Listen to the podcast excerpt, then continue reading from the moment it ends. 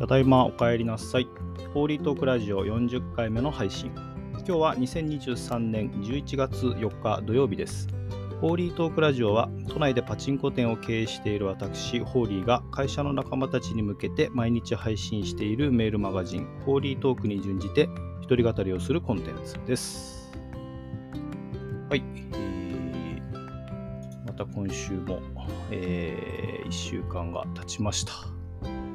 えまたコメントいただいてますので、メールで、えコメントいただきましたので、紹介したいなと思います。えー TH さんですか。はい。おはようございます。いつもメール配信ありがとうございます。自分が勝手にそのように思い込んでしまっている。いや、そうなるように進んで解釈しようとしている。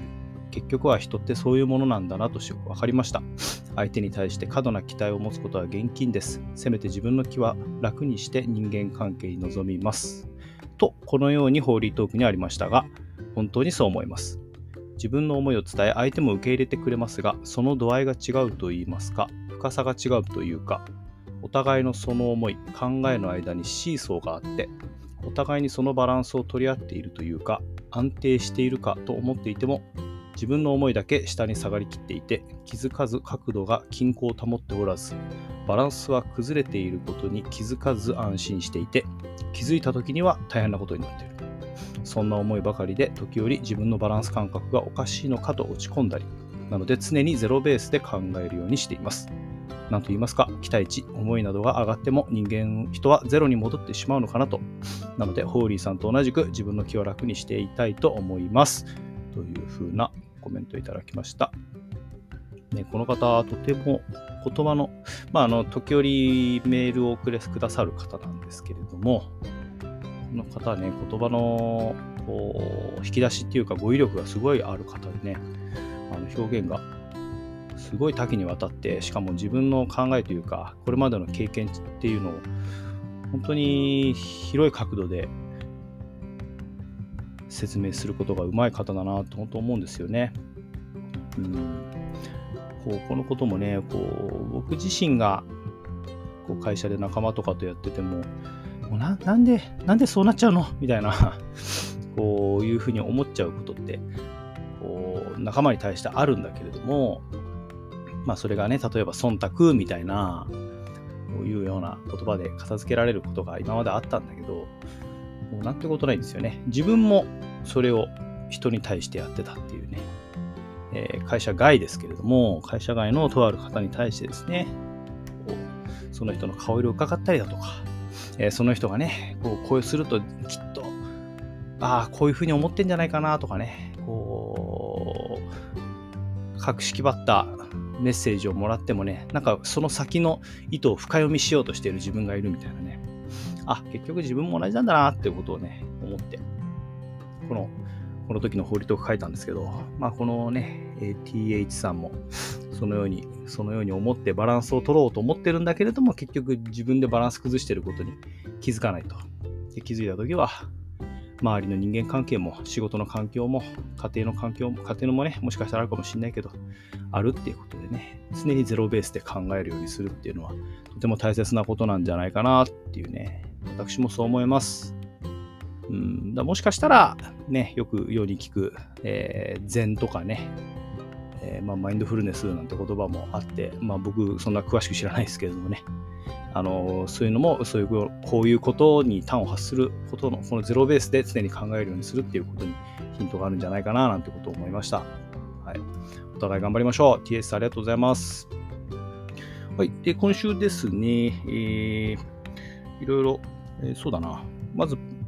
プライベートですけど、まあ、ゲーム、テレビゲームやってるんですけどね、ストリートファイター6を、えーまあ、毎日はやれてないんですけれども、ね週に2日、1日か2日ぐらいは、えーまとまった時間、1時間から2時間ぐらいやってるんですけどもね、結構コツコツコツコツランキング上がってるんですよ。うん。今ね、ダイヤモンド対、ダイヤモンドっていうランクまで行って、あのーその上がマスターで、まあ、マスター、マスターまで行くと、まあ、おおよそ、あの一つの区切りで、まあ、本当に最上位のランクになると。まあ、その上はさらにプロ、プロ級のすごいレジェンドっていうランクがあるらしいですけれどもね、あの多分そこはもうとんでもない世界になっちゃうんですけど、うん。下から行くともう4つ、5つぐらいのこう階段を上がってきてね、あのストリ前回のストリートファイター5やってた時は、もっとね、下の方で終わってたので、の今回は、あなんか自分なんかコツコツやってれば上がるじゃんなんて思ってね、結構ドキドキしながら、えー、ゲームやってました。やっぱこう、昇格がかかった試合とかって緊張しちゃうんですよね。はい。あとですね、今週、ホーリートークで書いてのが、あのー、今週のテーマっていうのは与えられて、毎日同じ質問を聞かれて、それに対してこうテーマに対して考えるんですけれども、今週の質問っていうのがすごい難しかったんですよね。え今週の質問がですね、まあ、まあ、そもそも11月の月間テーマは良い行動を習慣化しようってことなんで、まあ、ここはいいんですけど、今週の質問、良い習慣に置き換えたいと思う自分自身の習慣は何ですかっていう。この質問難しくないですかっていう話でね。ちょっと皆さんもこの質問、ちょっと3日4日考えてみてほしいんですよね。そもそも自分に習慣があるわけ、あるっていう前提ですよね。でその習慣を